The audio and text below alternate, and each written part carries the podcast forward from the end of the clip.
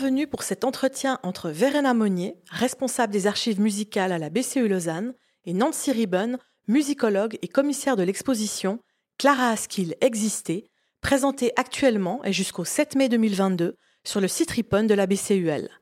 Mesdames, la parole est à vous. Je me réjouis beaucoup d'être ici en compagnie de Nancy Riben, musicologue, chargée d'enseignement à l'Université de Genève et professeur d'histoire de la musique à l'Haute École de musique Genève-Neuchâtel. On se connaît depuis un moment déjà.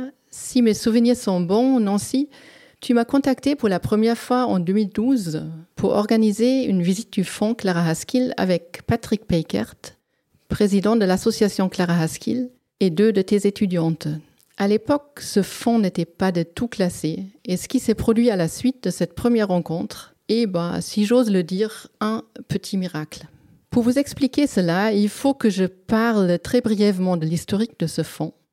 Ce sont les deux sœurs de la pianiste Jeanne et Lily Haskell qui ont rassemblé une documentation impressionnante concernant la carrière de Clara Haskell qu'elles ont ensuite mise à disposition de Jérôme Spiquet, le premier biographe.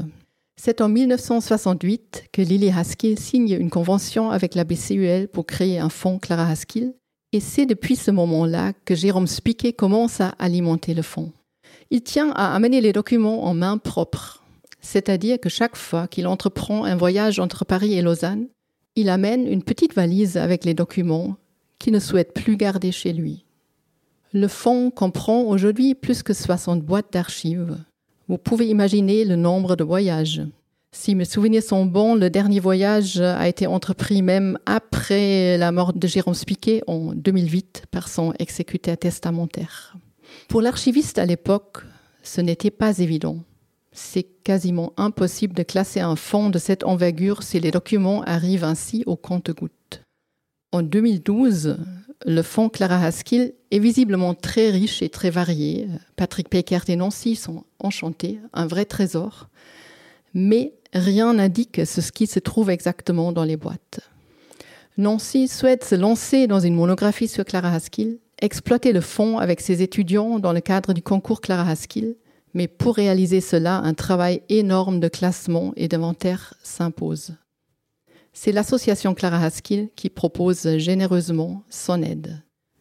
Nancy, à partir de ce moment, c'est toi qui étais fortement impliquée dans le traitement de ce fonds, donc euh, je te laisse continuer euh, à raconter la suite de cette histoire miraculeuse du fonds Clara Haskell. Oui, effectivement, je collabore avec le concours Clara Haskell et donc avec Patrick Packard depuis 2011. Euh, il m'avait contacté pour élaborer un projet pédagogique avec les étudiants et les étudiantes de musicologie euh, qui ont formé comme ça une jeune critique qui attribue des prix euh, coup de cœur tous les deux ans au concours. Et euh, assez rapidement, effectivement, il m'a parlé de ces documents qui étaient conservés bah, pour l'essentiel ici, à la, à BCUL, aux archives musicales. Je crois qu'il leur restait deux, trois documents qu'on a pu aller récupérer aux archives du, concours également. Et puis voilà, dans l'idée un petit peu d'exploiter cette documentation pour ajouter des photos, du matériel aux différents projets pédagogiques des élèves. Et puis, je crois que c'est en 2015 ou 2016 qu'on a commencé. 2015. 2015, exactement, oui. commencé à travailler plus activement sur le, le fond. Et c'est vrai que c'est à la fois, euh, on a l'impression d'être face à une grande montagne, parce qu'il faut effectivement commencer par ce travail très méticuleux, laborieux, de tout trier, ranger, cataloguer, etc., avant véritablement d'avoir une connaissance de, de, la documentation et pouvoir en faire quelque chose en termes de, de recherche. Et là, c'est vrai que l'association la, Clara Askill a eu cette bonne idée, mais aussi, je dois dire, euh, les archives musicales et toi, Verena, en particulier, euh, euh, la bonne idée d'accepter ce partenariat avec une personne extérieure qui pouvait venir ranger, ce qui veut dire créer une place de travail, accepter qu'une personne vienne travailler dans le fond avec sa propre méthodologie.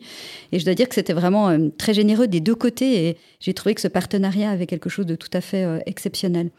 On a pu s'appuyer euh, sur l'aide vraiment très précieuse, l'efficacité de Camille Dinkel, qui est maintenant assistante à l'unité de, musicologie et qui donc patiemment, avec beaucoup de méthode et d'efficacité, a rangé tous ces documents. Et moi, je l'ai beaucoup accompagné dans ce travail. J'ai aussi un petit peu catalogué certaines parties du fond. Et puis très rapidement, on a aussi résumé toutes les lettres de Clara Askill à d'autres interlocuteurs parce qu'il y en a énormément. Enfin, je me rappelle plus du chiffre, peut-être plusieurs milliers. Plusieurs milliers, voilà. J'ai oublié que j'avais résumé toutes ces lettres, mais enfin, c'est quand même ce qui s'est passé. Et c'est vrai que c'est très difficile dans toute cette euh, documentation de se retrouver euh, pour euh, citer une lettre, s'appuyer sur une lettre pour reconstituer un concert, si on n'a pas un tout petit peu un résumé des mots-clés dans lesquels on peut aller chercher. Donc très rapidement, le travail de catalogage, de tri, de rangement du fond, c'est aussi accompagné d'un travail de résumé des lettres, de traduction, parce qu'il y a des lettres également en roumain. Et il se trouve que l'allemand, l'anglais, l'italien, je pouvais à peu près comprendre, mais le roumain, c'était pas possible. Donc on était aussi aidé par différentes personnes pour traduire ces lettres-là. Et euh, on a aussi euh, accompagné, alors on est toujours un tout petit peu dans les préalables de la recherche, mais néanmoins des choses qui étaient vraiment essentielles pour nous. On a commencé à élaborer deux bases de données parce qu'à un moment donné, notre tête ne peut pas retenir tout, et surtout la mienne, elle ne peut pas tout retenir.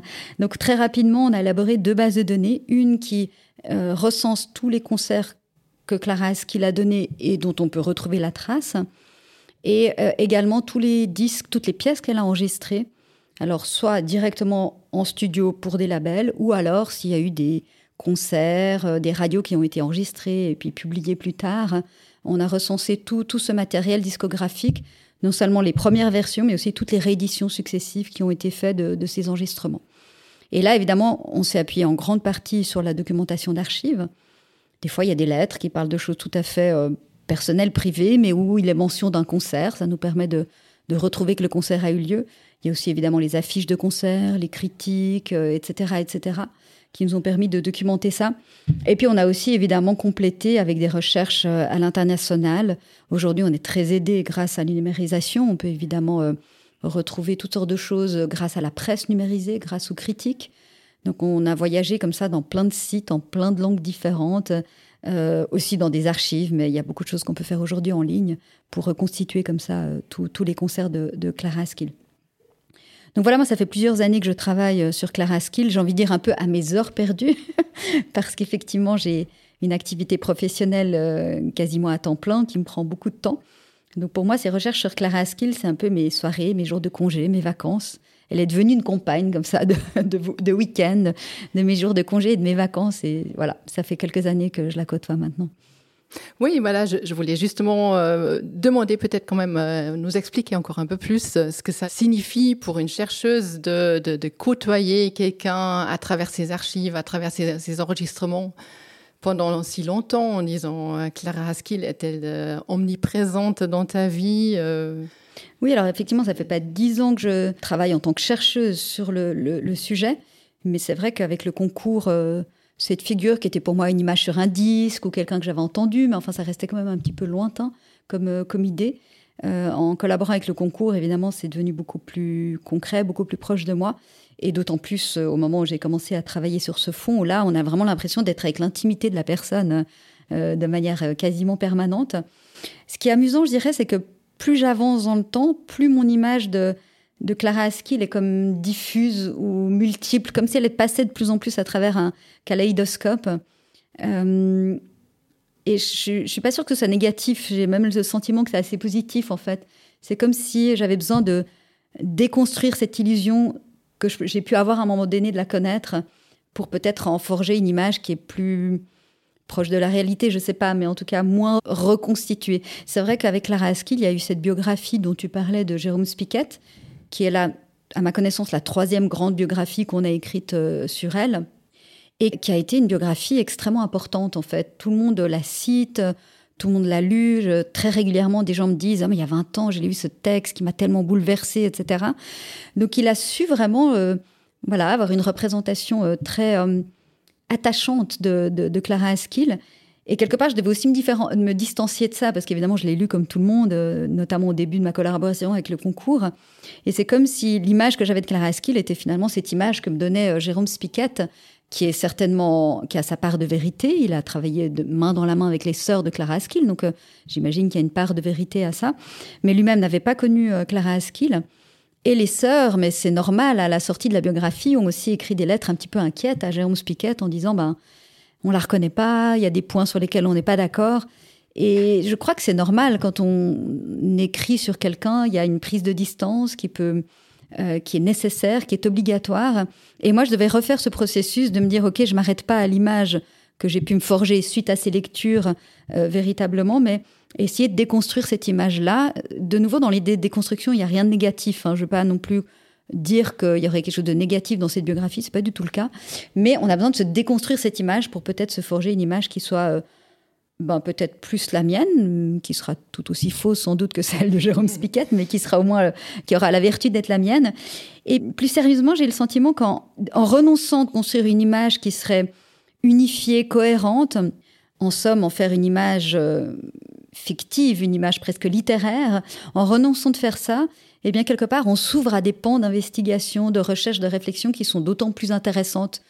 Parce que du coup, ben, j'ai commencé à m'interroger sur l'histoire de la biographie, sur les liens de la musicologie avec la biographie, euh, sur les, filiations de maître à élève dans le domaine de l'interprétation, sur les traces que laisse une existence après son, passage sur Terre, etc., euh, etc.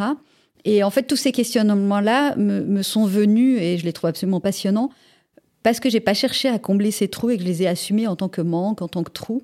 Et voilà. Donc ça fait une image qui est peut-être plus lacunaire, plus, euh, ouais, plus fragmentaire, parce que j'ai décidé d'assumer ces manques, les manques du fond, parce qu'il y a des choses qu'il y a dans ce fond, il y a beaucoup de choses, mais il y a aussi des choses qu'il n'y a pas. Et voilà, j'ai essayé de faire, cet exercice-là, qui est un petit peu déstabilisant, mais qui a l'avantage de d'ouvrir à des pans de réflexion que je n'avais pas forcément imaginé au début où je travaillais sur, euh, sur Clara Askill. Donc le travail aux archives, ça peut être un peu déstabilisant. Ça fait aussi gagner une certaine objectivité, euh, si j'ai bien compris. Euh, pendant ce travail avec les documents, est-ce qu'il y a eu des documents qui t'ont spécialement touché, interpellé Alors c'est vrai que sur les quelques milliers de documents qu'on a traversés, Euh, c'est peut-être le cumul hein, qui a quelque chose d'émouvant, parce qu'on a toutes ces petites sommes de, choses intimes, de choses moins intimes qui se cumulent. Et puis justement, alors ça, c'était une grande source d'émotion pour moi de me dire, voilà, c'est la trace qu'elle a laissée et que ses proches ont décidé de laisser après son passage. Dans ces vestiges d'un être, il y a quelque chose que je trouve assez émouvant. Mais pour répondre plus précisément à ta question, euh, je pense que la lecture des lettres de Clara Askill à Dinulipati avait quelque chose de particulier. Euh, Lipati, c'est un pianiste roumain comme elle, euh, beaucoup plus jeune, qu'elle a rencontré. Et très vite, il y a eu une amitié entre eux et aussi une, euh, affinité, on va dire, artistique. Euh, ils adoraient parler musique, piano ensemble, jouer ensemble. Et c'est vrai que c'est un peu les seules lettres où elle, se laisse emporter comme ça par des espèces d'envolées lyriques. On sent que cet être l'inspire et il y a quelque chose d'assez beau en fait. Clara Askill est quand même quelqu'un qui a une forme de réserve et là, tout d'un coup, on la sent un petit peu sortir de sa réserve et il y a quelque chose de très touchant de voir un être comme ça qui se déplace un petit peu, inspiré par un autre être. Donc ça, ça m'a beaucoup plu. Je, tu voulais peut-être un document, je me permets de donner quelques autres, c'est difficile de, choisir. J'ai aussi été assez perturbée de, de, prime abord et en fait assez touchée par euh, un document qui est un électrocardiogramme de Clara Askill. C'est un peu bizarre d'imaginer qu'on a ça dans un fonds d'archives musicales. C'est absolument d'aucun intérêt pour la recherche musicologique. Et, au départ, j'étais un petit peu gênée par ces documents qui sont un petit peu fétichistes, comme ça on a l'impression de garder une mèche de cheveux, c'est le cas, euh, le moulage dans ses mains, etc. Et se dire, bon, qu'est-ce qu'on peut en faire, qu'est-ce qu'on peut en dire?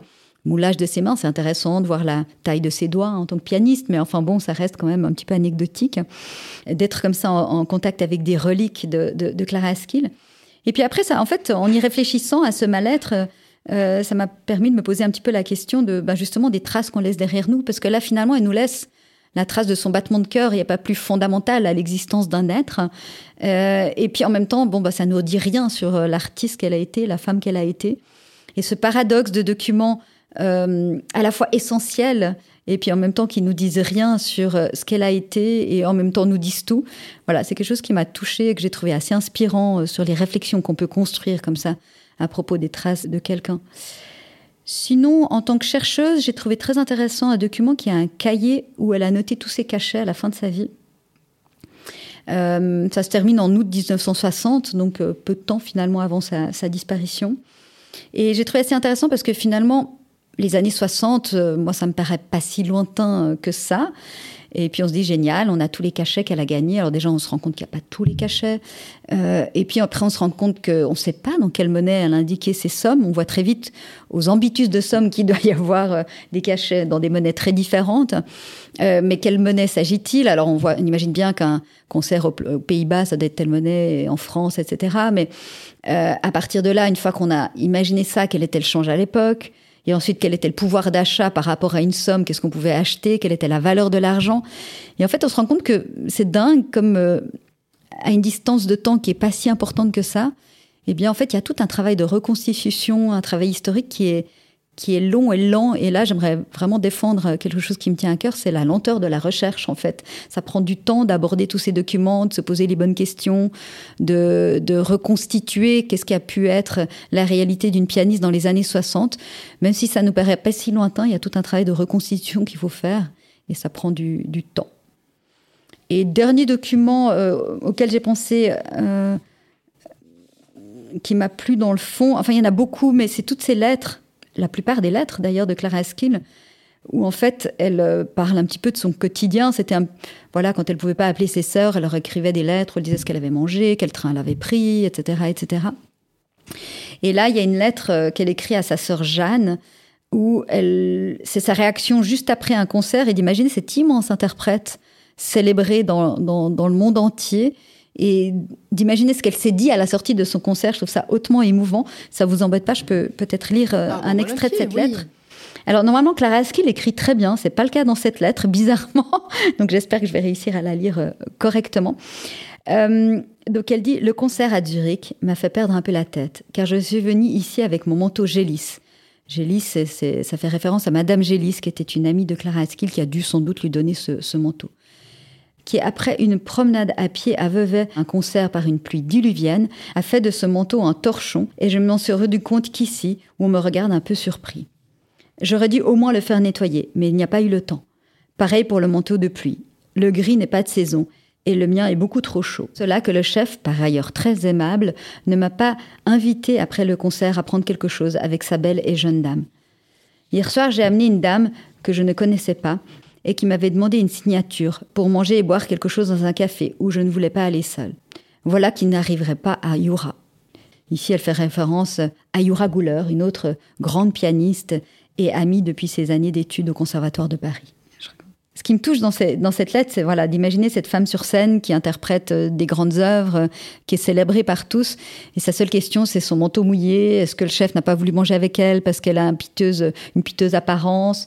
Puis elle mange avec une inconnue toute seule dans un, bistrot du coin. Je trouve que c'est des contrastes qui sont assez euh, touchants et émouvants et qui finalement donnent une autre perception de, l'artiste qu'on célèbre sur scène. Ouais, c'est donc une, une, facette beaucoup plus intime inattendue, probablement, oui, d'une pianiste euh, qui était incontestablement une des plus grandes du, siècle passé. Ce qui, m'a toujours frappé et, ce qui m'étonne euh, toujours, c'est de voir à quel point Clara Haskell est devenue presque une, icône ici dans la région. Hein. Elle a vécu euh, à Vevey depuis 1942 et il y a quand même encore beaucoup de gens qui, viennent aux archives, qui se souviennent d'elle ou qui ont connu quelqu'un qui l'a connue, qui ont des petites anecdotes à raconter. Et ce n'est pas seulement l'admiration devant la grande pianiste, c'est presque une sorte de familiarité. comment est-ce que tu t'expliques cette popularité euh, alors qu'elle vient du monde de la musique classique et c'est quand même le grand, grand public, euh, son voisinage à Vevey qui, qui l'appréciait, qui, qui se rappelle d'elle. Mais c'est vrai que c'est assez fascinant le, l'engouement que continue à créer Clara Askill. Euh, c'est assez rare qu'une interprète, même aussi connue, ou peut-être même plus connue de Clara Askill, crée comme ça en si peu de temps. Ben, il y a cette exposition actuellement aux archives, enfin la BCUL. Euh, il y a aussi euh, le concours, évidemment, tous les deux ans, hein, qui, qui, qui, montre une certaine notoriété de, Clara Askill. Il y a des films, il y a des pièces de théâtre, il y a des livres, donc il y a beaucoup de choses, il y a beaucoup, beaucoup d'actualités par rapport à Clara Askill. Et je dirais pratiquement de manière continue depuis les années 60 jusqu'à le moment où elle est décédée, jusqu'à aujourd'hui. Et c'est sans doute lié à son jeu euh, absolument fascinant, sans aucun doute, mais je pense qu'il y a d'autres facteurs déjà, ben, le fait que sa famille et ses proches aient constitué un fonds d'archives, ça participe à la possibilité de continuer à s'intéresser à elle, aux chercheurs de s'intéresser à elle, mais pas seulement aux chercheurs. Je parlais tout à l'heure de, pièces de théâtre. Euh, un jour, j'ai rencontré un auteur de théâtre qui me dit euh, vouloir écrire une pièce de théâtre depuis de nombreuses années sur Clara Askill et que ça faisait un petit moment qu'il tournait autour du sujet. Et puis, ben, tu l'as accueilli ici aux archives, c'est Serge Cribus. On l'a emmené voir les archives en quelques semaines, je crois, sa pièce était terminée. Donc, le contact des archives a vraiment été l'occasion de, de l'écriture d'une pièce. Et donc, ces archives se sont transformées vraiment en une inspiration créatrice pour euh, quelqu'un qui a ainsi rendu hommage à, Clara Askill. Et ça, évidemment, ça fait éminemment connaître cette figure parce que cette pièce a été créée dans une première version mise en scène par euh, Serge Cribus. Elle vient d'être reprise, réachetée par euh, un autre metteur en scène et l'actrice qui joue le rôle de, Clara Askill, c'est Laetitia Casta, avec une grande tournée dans, plein d'endroits. Donc tout ça participe évidemment à la connaissance de Clara Askill. Donc le fonds d'archives, je pense, dans son côté euh, inspirant, peut, peut, provoquer quelque chose. Je pense que la biographie de Spiket a aussi joué un rôle assez important, à vrai dire, dans, dans cet imaginaire autour de Clara Askill. Je rencontre très souvent des gens qui me disent qu'ils l'ont lu et qu'ils ont été tellement touchés, qu'ils se sont intéressés à Clara Askill. Donc je pense qu'il a été à un moment donné, euh, je pense qu'il a fabriqué par sa biographie une forme de mythe et ça a participé au fait qu'on parle encore de, de cette pianiste. Euh, je pense que en dehors de son jeu, il y a aussi la vie qu'elle a eue qui peut expliquer euh, un intérêt pour elle. Je pense que, évidemment, les gens qui s'intéressent à elle aiment la musique, aiment sa manière d'interpréter la musique, mais je pense qu'elle a aussi une vie qui se prête assez bien au récit, en fait. Elle a une vie assez romanesque, et donc ça se prête bien à l'écriture d'une biographie, euh, d'ouvrages de littérature qui ont été écrits sur elle aussi, ou d'une pièce de théâtre ou d'un film, que sa vie a un peu les, des ingrédients comme ça d'une, épopée romanesque, et donc ça aide aussi à, créer un attachement pour, pour cette figure. Euh, et je pense qu'il y a aussi une forme de, de, mystère autour d'elle qui était déjà présent de son vivant, qu'on voit déjà dans la critique, et qui va continuer, je pense, à faire parler d'elle. On lit beaucoup dans la critique, encore euh, quand elle donnait encore des concerts, mais comment cette femme euh, si fragile, voûtée, euh, se met au piano et joue aussi divinement bien. Euh, et je pense que ça crée comme une espèce de, de mystère à résoudre. Il y a quelque chose qui titille l'imaginaire, de se dire, mais effectivement, comment on peut avoir des limites physiques qui semblent apparentes et en même temps pouvoir tellement les transcender au moment de produire l'art que l'on doit produire. Et ça, je pense, ça crée aussi une fascination. Mais tu parles quand même beaucoup aussi de son jeu. Je pense qu'on mhm. va profiter, avant d'aborder encore un peu plus la vie de Clara Askill, euh, pour écouter quand même ce formidable jeu, euh, une pièce de Schumann. Euh. oui, je propose qu'on écoute les variations à beg de Schumann dans la version de 1938. J'ai choisi cette pièce parce que déjà, c'est une pièce qui a accompagné très longtemps Clara Askill en concert, entre 1936 et 1958. Euh, en tout cas, 1936 et 1958, elle l'a peut-être joué à d'autres moments, mais on n'en a pas retrouvé la trace. Donc elle l'a joué plus d'une centaine de fois en public. Et autre chose aussi assez exceptionnelle, c'est qu'on a quatre versions enregistrées euh, de ces ABEG, ce qui permet aussi, c'est rare dans la discographie de Clara Askill, de voir si son jeu euh, a éventuellement évolué d'un enregistrement à l'autre. Le premier date de 1938, elle avait à ce moment-là un contrat avec la firme de disques Polydor, elle enregistre les versions à Beg dans un studio à Paris en avril 1938. Et euh, elle va enregistrer ces euh, ABEG pour la firme Philips, chez qui elle va signer un contrat en 1951. Et justement, en 51, elle réenregistre ces versions à Puis on a aussi des versions en concert qui ont été euh, éditées, conservées plus tardivement. Et ce qui est amusant, c'est qu'on a beaucoup commenté cet premier enregistrement de 1938 en disant, mais là, un choix de, tempo absolument fulgurant, etc. Et c'est intéressant de se poser la question parce qu'en fait, le disque, le support, est un 78 tours. Et ces 78 tours étaient euh, limités à 3 minutes de musique par face. Donc évidemment, on peut s'interroger, est-ce que c'est vraiment un choix interprétatif de Clara Askill de jouer à ce tempo ou alors elle était pressée par le temps parce qu'elle savait qu'elle avait une durée d'enregistrement limitée? Euh, À vrai dire, elle fait la même remarque à propos de son enregistrement de 1951. Elle écrit à sa sœur Jeanne « J'ai fait aussi à Beg hier soir, mais à une allure foudroyante. Ce n'est plus de la musique. » Donc c'est difficile de savoir si ces choix de tempi étaient rapides de toute manière, je pense que c'est le cas. Si elle a été pressée dans le cas de cet enregistrement de 1938 par euh, les limites du support, ou si elle est aussi prise des fois un petit peu par le stress qui l'emmène comme ça à jouer plus rapidement. Et je trouve intéressant de se poser ces questions-là, c'est un petit peu aller voir dans le, sur la table de travail de l'interprète et peut-être c'est des indiscrétions parce qu'on a envie de garder seulement l'image un peu idéale de l'interprétation qu'elle a livrée. Moi, je trouve que ça n'enlève rien à ça. Au contraire, je me demande si euh, le prodige des, interprètes, c'est justement de jouer avec tous ces paramètres euh, qui sont le stress, qui sont euh, les limites liées peut-être à un instrument ou les limites liées au support et d'en faire un objet artistique absolument fascinant. Donc moi, je, au contraire, d'aller voir un petit peu ce qui s'est passé, les dessous un petit peu de l'affaire, les coulisses de l'interprétation, m'enlève rien à mon plaisir d'écouter cette musique. Au contraire, je me dis que c'est là peut-être que se cache le prodige de l'interprète, c'est de réussir à, jouer avec tous ces paramètres de l'instant et à produire des versions qui restent fascinantes aujourd'hui encore.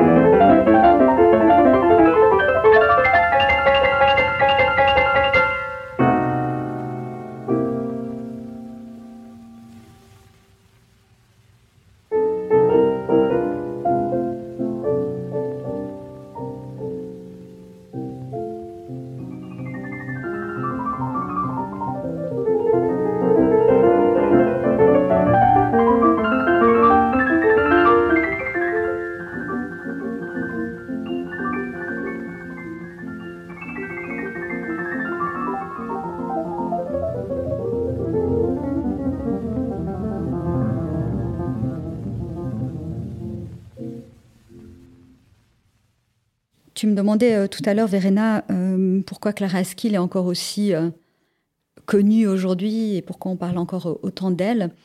Eh bien, je pense aussi qu'il y a quelque chose dans son jeu qui, est d'une extrême actualité. Il y a quelque chose, elle vient d'une période où le, les pianistes avaient encore une habitude d'avoir des choix de tempi extrêmement variés, euh, aussi une manière parfois de, de séparer les mains gauches, les mains droites. Enfin, il y avait une liberté dans l'interprétation qui était assez importante. Et j'ai le sentiment que Clara Askill faisait partie d'une génération qui a beaucoup épuré le jeu, qui s'est beaucoup mis au service du texte écrit. Et c'est peut-être aussi lié à des questions euh, personnelles. Clara Askill était quelqu'un qui avait une grande discrétion et son jeu a une forme de discrétion, j'ai presque envie de dire, face à l'œuvre qu'elle interprète. Et je trouve que ça donne quelque chose de profondément atemporel et moderne à son jeu. J'ai l'impression qu'il y a des pianistes dont le jeu a peut-être un tout petit peu plus vieilli à nos oreilles aujourd'hui. Et quand j'entends Clara Askill, je suis toujours assez frappée par la modernité de son jeu. Et je pense que ça explique aussi pourquoi on l'écoute avec toujours le même plaisir aujourd'hui. Est-ce que tu penses qu'elle est encore une, source d'inspiration euh, pour les jeunes pianistes qui participent, par exemple, au, concours Clara Haskell Est-ce qu'ils écoutent encore beaucoup de Clara Haskell euh? Oui, je pense. C'est vrai que Clara Haskell, c'est une des difficultés quand on travaille sur elle, parce qu'elle n'a jamais eu d'élèves, elle n'a jamais voulu avoir d'élèves, elle a toujours refusé. Euh, même si financièrement, elle en aurait eu sans doute besoin à un certain moment de sa carrière et de sa vie, elle a préféré ne pas transmettre. sans doute aussi parce que c'est quelqu'un qui se refusait à toute forme de théorisation, d'intellectualisation autour de son jeu. Alors je ne sais pas si c'était parce qu'elle était purement intuitive par rapport à son jeu ou simplement elle voulait pas communiquer de manière intellectuelle autour de son jeu, mais quoi qu'il en soit, elle a toujours refusé cette idée de, transmission. Euh, donc ça peut paraître un petit peu paradoxal d'imaginer qu'on a créé un concours qui est vraiment l'idée d'une transmission, d'une jeunesse qui s'approprie aussi un modèle. Euh, c'est quelque chose dont elle était au courant. Euh, ses amis Michel Rossier, René Klopfenstein lui ont proposé encore de son vivant de créer un concours. Et puis je crois qu'elle a dit oui, oui, vous ferez ça après ma mort. Il ne savait pas qu'à ce moment-là, elle allait effectivement très vite disparaître. Et donc, euh, trois ans après sa mort, en 63, le concours a été créé. Il y a eu quelques années d'abord où il était à Lucerne, puis ensuite il a été rapatrié à, Vevey. Et là, on est vraiment dans cette idée de transmission. Moi, j'ai des fois le sentiment, quand je suis au concours, euh, c'est ma propre vision des choses, mais d'avoir un peu les classes de piano que Clara Askill n'a jamais eu. Et je trouve ça hyper émouvant de avoir créé comme ça une classe de piano. Euh, en dehors de sa volonté, alors qu'elle n'est plus là pour, euh, pour s'en occuper. Mais finalement, malgré elle, elle a quand même euh, une transmission, une postérité avec tous ces jeunes qui viennent concourir tous les deux ans à Vevey, effectivement. Après, elle inspire aussi des musiciens euh, d'une manière différente. tous les deux ans, Patrick Peikert et les différents présidents du jury qui se succèdent au concours commandent une œuvre imposée que tous les candidats doivent jouer. Et pour le dernier concours, ils ont commandé une pièce à Heinz Soliger, le, compositeur, oboïste, chef d'orchestre suisse, euh, absolument passionné par Clara Askill. Il a écrit une composition qui est vraiment, euh, qui s'appelle Lebenslinien. Euh, et comme le titre l'indique, c'est vraiment les, il s'est vraiment basé sur la vie de Clara Askill. C'est comme une biographie en musique. Lebenslinien, vraiment les lignes de la vie de Clara Askill. Il s'est même inspiré des sonorités de son nom euh, pour faire ce qu'on appelle en musique un soggetto cavato, donc tirer des notes du nom de Clara Askill. Donc là, on a vraiment un compositeur qui s'est euh, complètement imprégné de, de, l'interprétation de Clara Askill, mais aussi de sa vie et de la, personne pour écrire une œuvre musicale. Donc en ça aussi, et c'est une grande inspiratrice encore d'artistes aujourd'hui. On va dans ses lettres, dans beaucoup de documents d'archives que Clara Haskell, elle, était très fidèle à ses amis. Elle était très fidèle aussi à ses partenaires de, de, concerts euh, et elle a notamment donné énormément de concerts avec Pablo Casals et notamment avec euh, Arthur Grumio, violoniste, avec lequel elle a donné aussi son dernier concert euh, à Bruxelles en 1960. Donc je propose que pour terminer, on écoute une sonate ou un extrait d'une sonate de Beethoven, euh, interprété par Clara Askill et Arthur Grumio. Oui, oui, effectivement, c'est une. Euh, alors juste, ils n'ont pas donné ensemble le dernier concert à Bruxelles parce qu'en fait, elle est morte sur le chemin qui la conduisait à aller donner ce. C'était prévu. C'était voilà, le concert prévu. Ils ont donc euh, dernier, donné ensemble le dernier concert qui, était jamais eu au Théâtre des Champs-Élysées à Paris. Et Clara Askill devait rejoindre Arthur Grumio à Bruxelles. C'est là qu'elle a chuté dans les escaliers de la gare de Bruxelles et qu'elle en est décédée, pas sur le coup, mais quelques heures plus tard à, l'hôpital. Et donc, ils auraient dû donner ce, concert à Bruxelles ensemble. Et effectivement, elle a été très fidèle à Arthur Gourmieux, mais il faut dire aussi qu'il était un petit peu possessif avec elle. Elle a eu l'occasion une fois de jouer avec Isaac Stern. Et si on en croit les dires de Clara Askill, Arthur Grumiaux leur a fait une petite scène de jalousie. Elle a dû renoncer à cette collaboration pour rester euh, fidèle à son duo. Effectivement, ils ont formé ensemble un, duo et qui a, qui a été important pour, euh, on va dire, les sept dernières années de, de la vie de Clara Askill. Et j'ai choisi d'écouter le premier mouvement de la sonate euh, donc pour violon et piano numéro 10 de Beethoven, le puce 96, parce que c'est la sonate qu'ils ont jouée au moment de leur rencontre. C'était euh, à Prades en 1953 au festival de Pablo Casals.